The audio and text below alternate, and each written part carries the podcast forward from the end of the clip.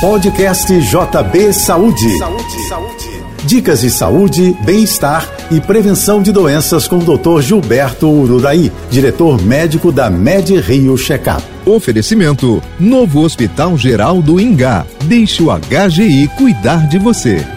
Em viagens longas, principalmente as de avião, a circulação sanguínea tende a diminuir devido à baixa pressão atmosférica na cabine e ao ar ambiente muito seco, facilitando a desidratação. Como consequência, o viajante pode ter uma trombose venosa aguda, devido à formação de coágulos no sangue. Para evitar essa situação, use uma meia elástica de preferência de média compressão até o joelho antes de embarcar e use calçados confortáveis durante a viagem. Procure movimentar-se bastante durante o voo, mesmo sendo espaço pequeno. Se você estiver em um avião, levante-se algumas vezes, ande, faça alongamentos com pernas e braços. Se a viagem for de ônibus ou carro, em todas as paradas. Também é importante beber bastante água para manter-se hidratado e evitar sempre bebidas alcoólicas. Qualquer viajante está sujeito ao risco de ter uma trombose. Porém, pessoas com problema de circulação, como os diabéticos, precisam redobrar os cuidados e seguir as orientações médicas. Eu sou Gilberto Ururaí e lembro a você: